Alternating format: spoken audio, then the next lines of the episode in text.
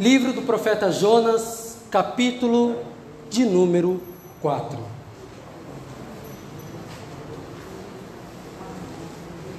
Livro de Jonas, capítulo de número 4.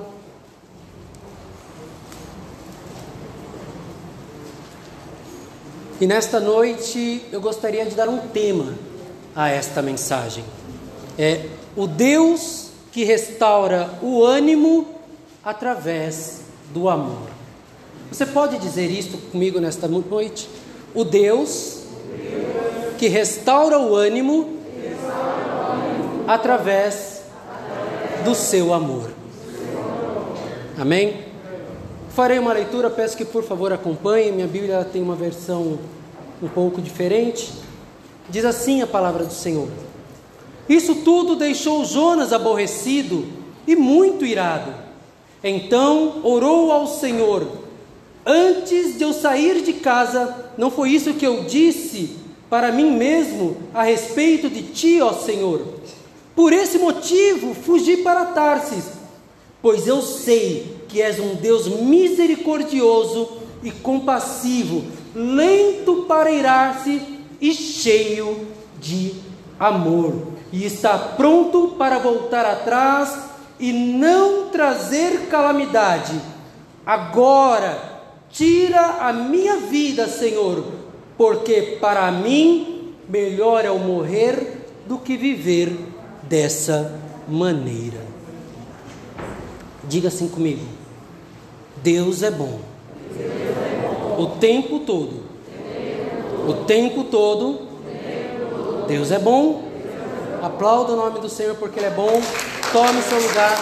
Vamos à mensagem desta noite. Nós estamos hoje num culto de missões e é necessário que nós falemos de missões. E o nosso culto de hoje de missões, ele tem uma temática diferenciada, que é exatamente o Setembro Amarelo, que é um mês que celebra a vida. Em contrapartida, uma luta para que as pessoas não tirem a própria vida. Jonas é um homem que foi levantado para realizar uma missão. Ele foi levantado como missionário e, assim sendo, ele tinha todos os desafios que um missionário intercultural precisa enfrentar. Jonas, primeiramente, ele tinha que enfrentar a língua estrangeira. Ele estava saindo da cidade de onde ele estava iria para a cidade de Nínive. Ele ia ter que falar uma outra língua, ou quem sabe até necessitar de um intérprete. Era a primeira barreira a qual ele precisava enfrentar como missionário. Muitas vezes, quando nós desejamos fazer a obra de Deus, nós esquecemos e nos, simplesmente nos lançamos. Por quê? Porque nós sabemos que o nosso Deus, Ele é maior que todas as dificuldades que podemos enfrentar. A segunda dificuldade que Jonas ele precisava enfrentar era a questão da cultura. E isso era muito complicado, porque os ninivitas eles tinham tantos deuses. Eles eram uma nação politeísta, ou seja, uma nação com muitos deuses. Eles tinham um Deus do céu, eles tinham um Deus do ar, eles tinham um Deus da água, eles tinham um Deus da mãe terra, e eles tinham em suas próprias cidades um Deus que eles chamavam de Zigurate, que era o Deus chefe da cidade. Além de ter todos esses deuses, eles precisavam honrar o Deus da própria cidade. E Jonas estava indo para apresentar a Nínive um Deus todo-poderoso, um Deus que era o Criador do céu, um Deus que era o Criador da terra, um Deus que é Criador da água, um Deus Criador das plantas, Criador dos animais e que com as suas próprias mãos confeccionou o homem. Um Deus completo, um Deus que não era limitado a lugares, situações, um Deus que realizava todas as coisas. E ainda tinha a questão de que os ninivitas eram inimigos mortais do povo hebreu. Ele chegaria lá e ele corria o risco de perder a sua vida. Por quê? Porque tinha questão cultural. Os ninivitas se vestiam de uma maneira, falavam de uma maneira, agiam de uma maneira, e Jonas era completamente diferente. Ele chegaria numa nação estranha para falar de um Deus que não era o Deus deles. Ele tinha muitos desafios. O campo missionário ele é cercado de desafios. E ele precisava enfrentar a todos. E ele foi. Tudo bem, nós sabemos que Jonas era teimoso, né? As pessoas falam que Jonas era teimoso e ele não queria ir, ele se desviou do caminho. Mas Deus, o Deus que realiza a obra, um Deus que ama missões, tratou de colocar Jonas novamente no caminho. Ou seja, tudo está sob o controle da mão de Deus.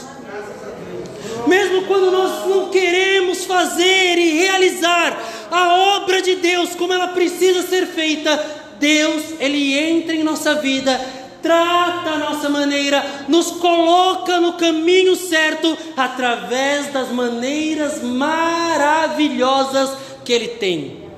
Deus vai usar a tempestade, Deus vai usar as outras pessoas, Deus vai usar até um grande peixe para te levar ao lugar aonde a obra precisa ser realizada. E Jonas chega a Nínive. Ele chega a Nínive e então ele começa a anunciar a mensagem que Deus colocou em seu coração. Arrependam-se. A mensagem era muito simples. Era essa: arrependam-se. Por um caminho de três dias, Jonas percorreu a cidade apregoando simplesmente essa mensagem: arrependam-se.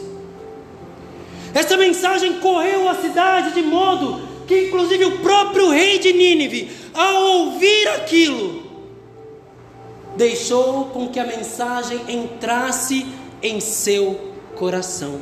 Aleluia.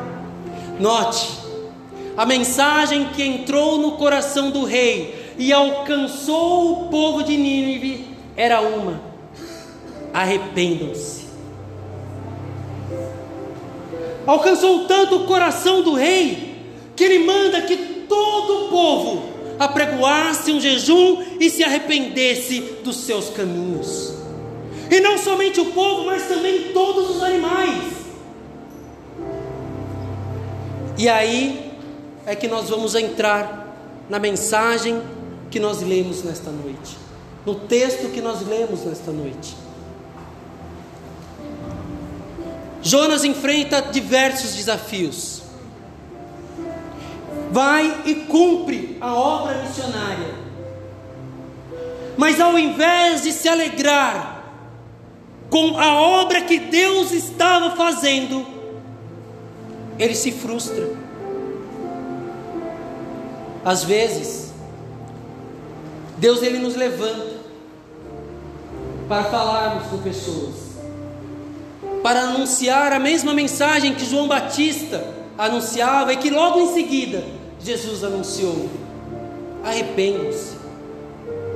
E aquela mensagem entra no coração das pessoas que precisam se arrepender mas não entra no coração do pregador.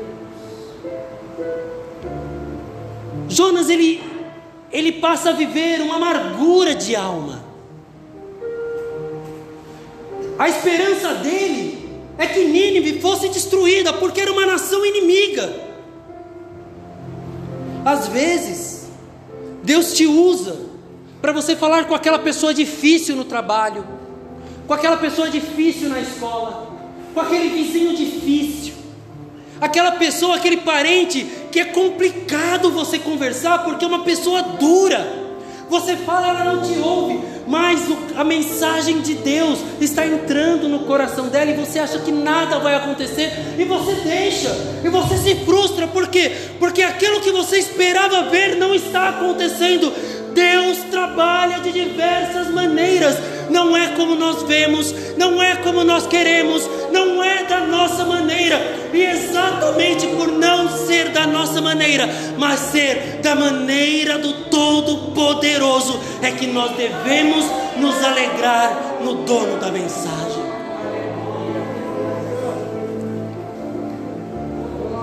Jonas ele vive uma frustração.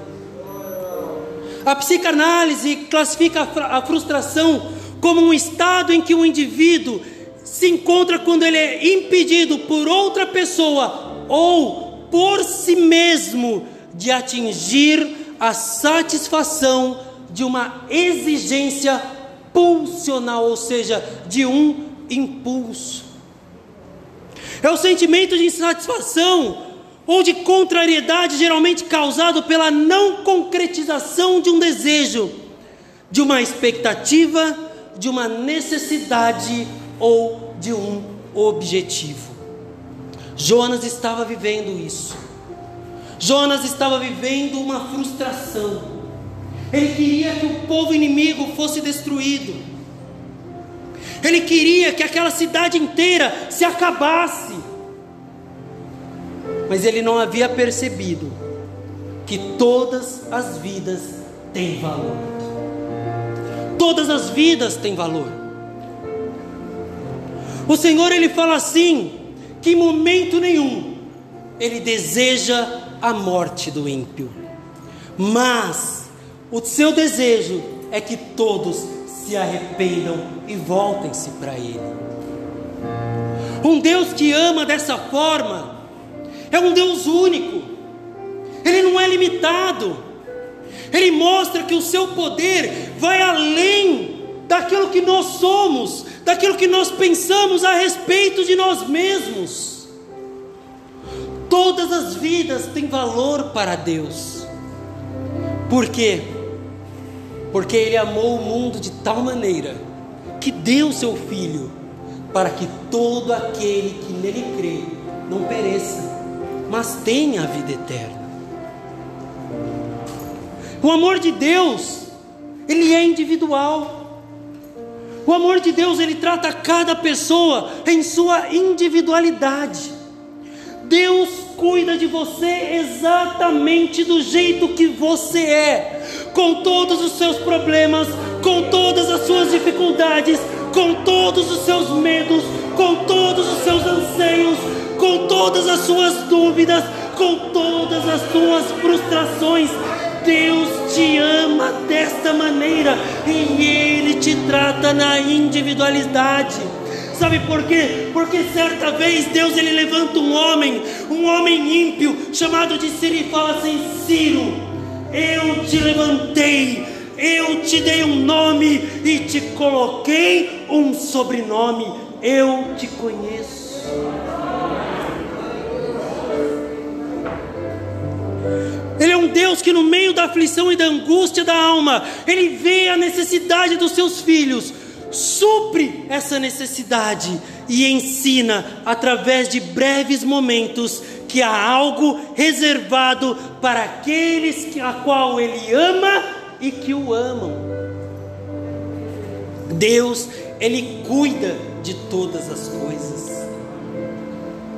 O apóstolo Paulo, ele nos ensina em sua segunda carta aos Coríntios, no capítulo 4, versos 17 e 18, o seguinte: que a nossa leve e momentânea tribulação, ou seja, este problema, esta situação, esta dificuldade que nós estamos passando agora, não pode se comparar com a glória que há de ser revelada, não atentando nós para as coisas que vêm, mas para aquelas que nós não vemos, porque as que nós vemos são temporais, mas aquela que nós não vemos são eternas.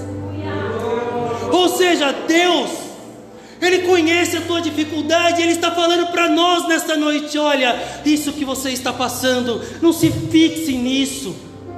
Isso que essa dificuldade que você está passando, este medo que você está vivendo, essa ansiedade que você está sofrendo, não se apigue, não se pegue nisso, não se abrace nisso. Olhe para o alto, faça como o salmista Davi disse: Eu elevo os meus olhos para o monte, porque de lá vem o meu socorro. Não se fixem nas coisas terrenas. nos problemas, nas dificuldades do dia a dia, mas num Deus que cuida de todas as coisas.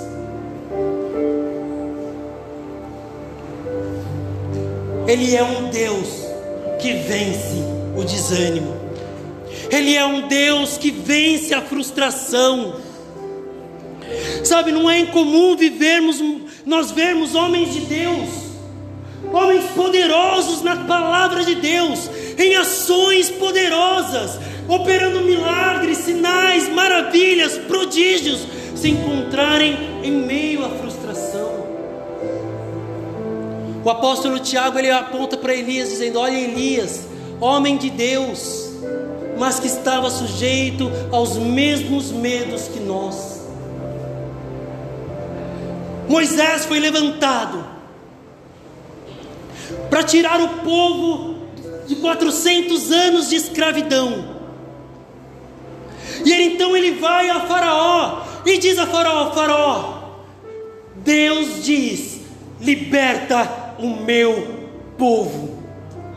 Notem, a mensagem de Moisés era essa: eu preciso que o povo seja liberto. Deus nesta noite já está falando: eu entrarei com libertação para o meu povo. Mas sabe o que, que aconteceu?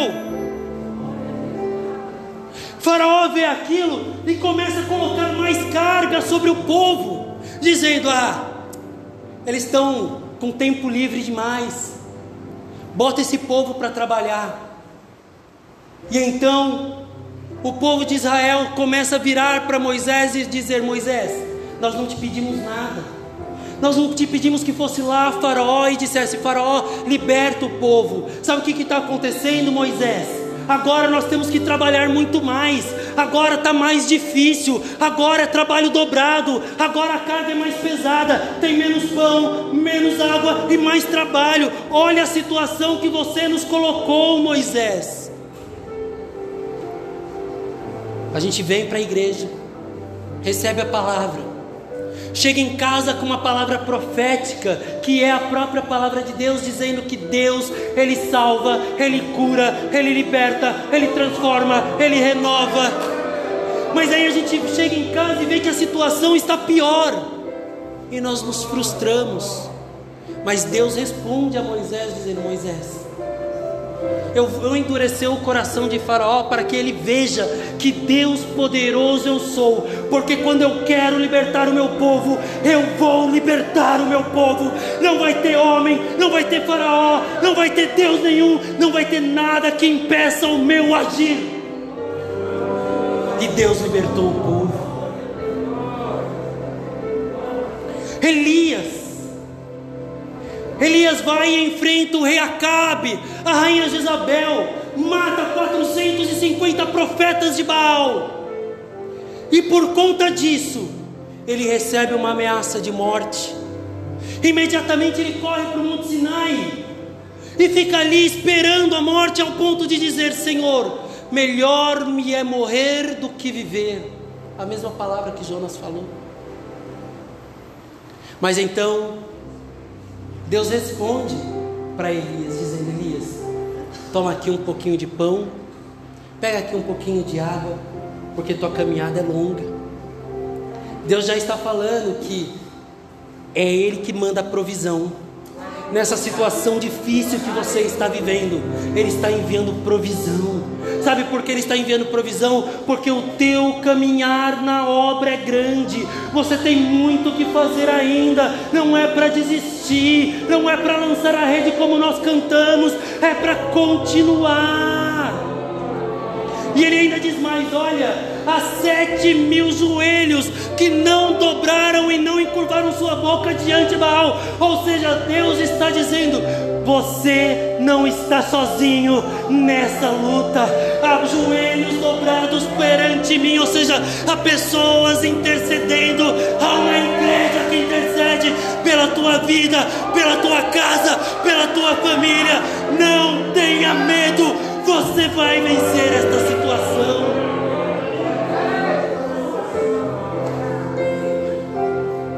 Que dizer de Jó? Homem puro, temente a Deus, que se apartava do mal. Toda semana ele fazia oferta e sacrifício pelos seus filhos, dizendo: Vou oferecer um sacrifício a Deus. Vai que um dos meus filhos tenha pecado, mesmo que involuntariamente. Um homem preocupado com a sua casa e santificar a sua casa. Mas vem a dificuldade, o problema. Ele perde os filhos, perde os bens, a sua mulher que deveria estar ali junto com ele até se afasta um pouquinho, dizendo: Olha, deixa Deus e morre. Jó chega a amaldiçoar o dia em que ele nasceu, dizendo: deveria ter sido feito trevas, o dia em que se disse: concebeu-se uma criança. Tem dias que a gente está tão frustrado, tão desanimado, que a gente desejava, não, sabe, a gente não tem o pensamento de tirar a própria vida, mas pensa, eu não deveria nem ter nascido. Mas para isso, Deus ele tem uma resposta hoje para as nossas vidas. Aleluia! Porque ele diz, através de ele faz o amigo de Jó, Jó, através da sua vida você ensinou a muitos. As tuas mãos e as tuas palavras levaram e levantaram aqueles que tropeçavam e, os, e fortificou os joelhos fracos. Mas agora, vem a ti e te cansas. Porventura não era o teu temor e a tua confiança e a tua esperança e a sinceridade dos teus caminhos no Deus a quem você tanto ama. nesses momentos de dificuldade, de medo, de desespero, de ansiedade, de fraqueza, de pensamentos ruins, pensamentos contrários. Lembre-se do Deus que te salvou um Deus que te ama, se te conhece, te deu um nome, colocou um sobrenome, sabe qual é a tua dificuldade, sabe qual é o teu problema, conhece o teu caminhar, que te fortaleceu e que já está dizendo: Eu sou Deus que te liberta, eu sou Deus que ouviu o clamor do povo, eu entrarei com mão forte e mostrarei os meus sinais para que vejam que eu sou Deus. A resposta de Deus, ela vem através do seu cuidado individual. Sabe por quê? Porque Jonas, ele prega a mensagem, e ele a, a convicção dele de que a cidade ia ser destruída é tanta que ele não fica dentro da cidade ele vai para fora da cidade, ou seja, ele quer assistir de camarote a cidade sendo destruída. Ele constrói uma cabana e fica ali vendo, e quando ele vê que Deus não faz aquilo que ele gostaria, que, que é aquilo que está no coração dele, ele se frustra. Às vezes, nós colocamos planos e desejos no nosso coração mas que não estão no coração de Deus. E por isso nós nos frustramos. Por isso nós nos decepcionamos e achamos que Deus não está conosco. Achamos que Deus não tem cuidado das nossas vidas.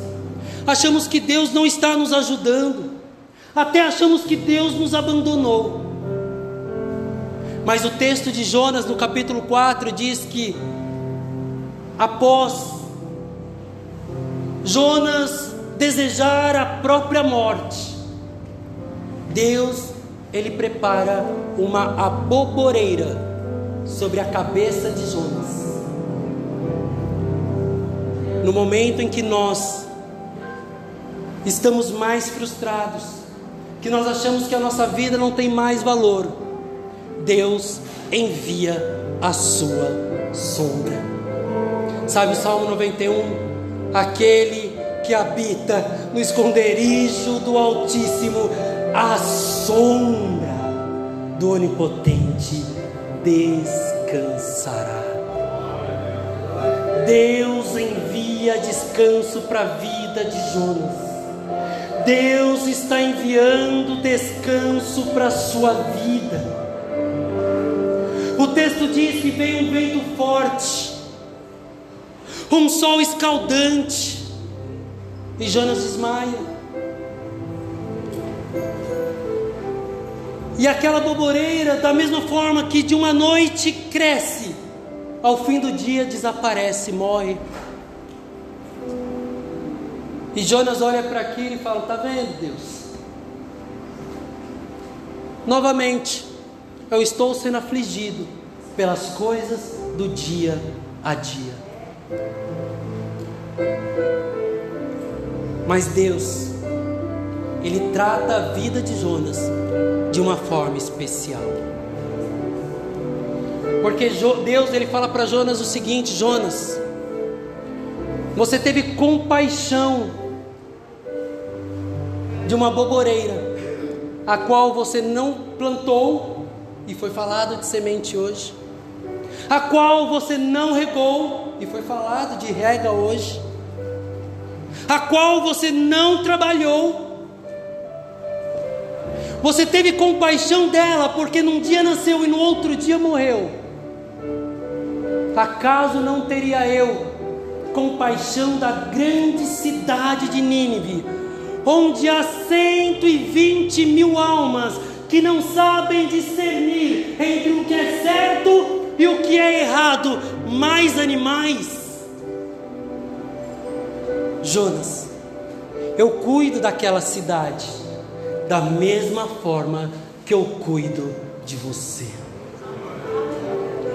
Deus cuida de cada um de nós. Deus realiza uma obra poderosa sobre cada um de nós. E é necessário então que nesta noite nós entendamos três coisas para poder vencer todo medo, toda ansiedade, toda frustração, todo desespero e mais do que isso, levar às pessoas o amor de Deus que está em Cristo Jesus. A primeira coisa é pregar, é entender que nós devemos pregar aos outros e usufruir do poder da mensagem. Ou seja, nós devemos dizer: Jesus te ama, porque nós sentimos o amor de Deus alcançando nossas vidas. Deus, nesta noite, vai invadir o seu coração e fazer com que o amor dele penetre na tua alma, no teu entendimento, no teu coração e você viva o amor de Deus como você ainda não viveu. O apóstolo João ele fala assim: que o verdadeiro amor, que é um amor que vem de Deus, lança fora todo medo. A segunda coisa é entender que nós não podemos nos cansar na obra de Deus. Ou seja, a mensagem que nós saímos para pregar, que é através da nossa vida, aquilo que Deus coloca em nossos lábios, dizendo para as pessoas: conheçam o verdadeiro Deus. Nós não podemos descansar disso. Nós devemos, como missionários, pregar a plenos pulmões esta mensagem, a mensagem do amor de Deus. Não devemos desfalecer, mesmo quando aqui Deus ele trabalha na vida das pessoas e não é do jeito que nós esperamos. Mas é o Deus trabalhando é o trabalhar de Deus, é a maneira que Deus age. E lembrem-se, Deus ele trabalha de uma forma individual na vida de cada um. Deus chamou de uma maneira, Deus chamou você a outra, de uma outra forma, Deus chamou a cada um de uma forma peculiar e especial. Então não se canse de fazer a obra de Deus, não se canse de pregar o Evangelho. E por último, fazer a obra de Deus e não se esquecer de deleitar-se no Deus da obra. O Senhor Jesus, ele reúne os discípulos e diz assim: Olha, eu não chamo mais vocês de servos, porque o servo, ele não sabe o que o Senhor faz, mas eu chamo vocês hoje de meus amigos. No momento da frustração, no momento da ansiedade, tudo que a gente precisa é de um amigo. Uma pessoa que esteja ali, ó, do nosso lado, para nos abraçar, para dizer: Olha, eu posso até não entender a sua dor, mas eu estou com você. Eu não vou largar a tua mão. Eu vou caminhar contigo. É isso que Deus está falando quando Ele diz: Eu vos chamo de amigos. Porque aonde eu estiver, eu quero que vocês estejam comigo.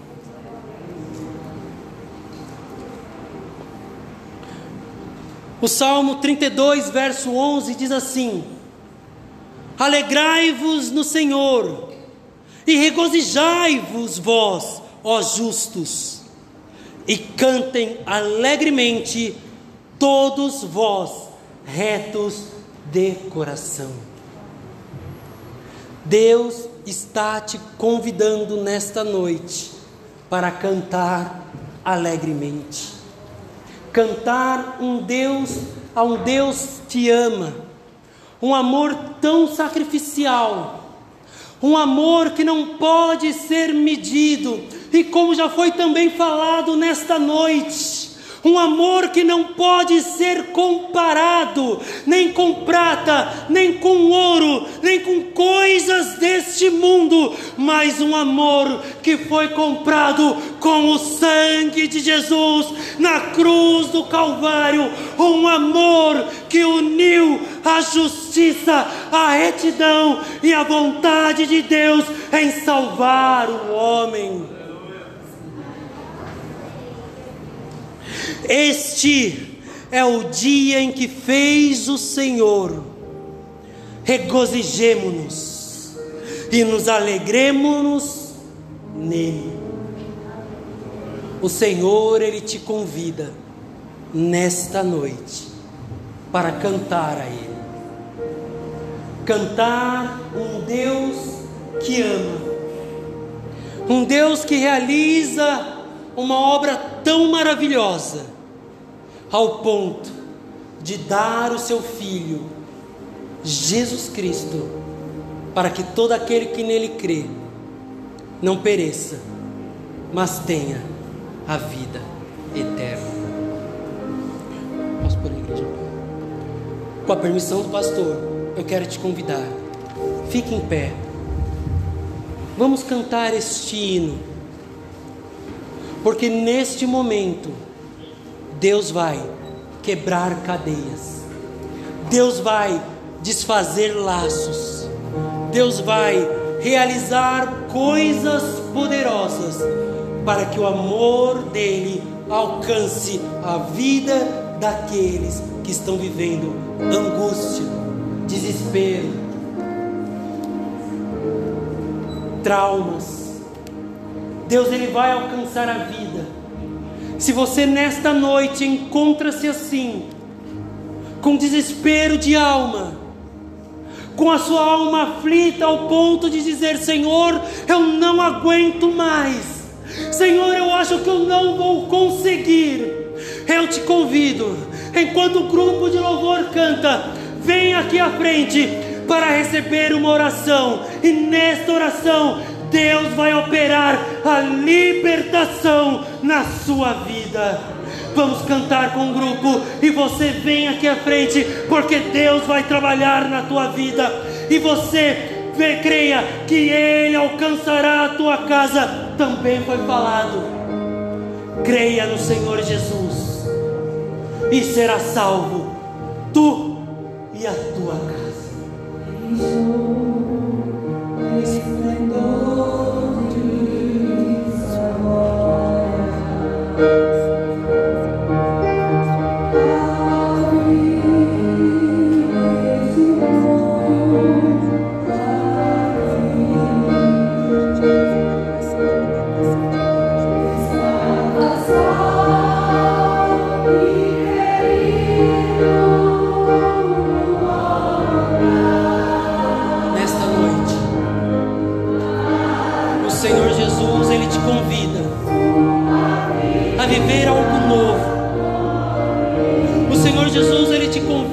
Quebrar os laços que te prendem laços de depressão, laços de angústia, laços de morte. Nesta noite, o Senhor te convida a quebrar tudo aquilo que está na sua alma. O salmista Davi diz assim: Porque te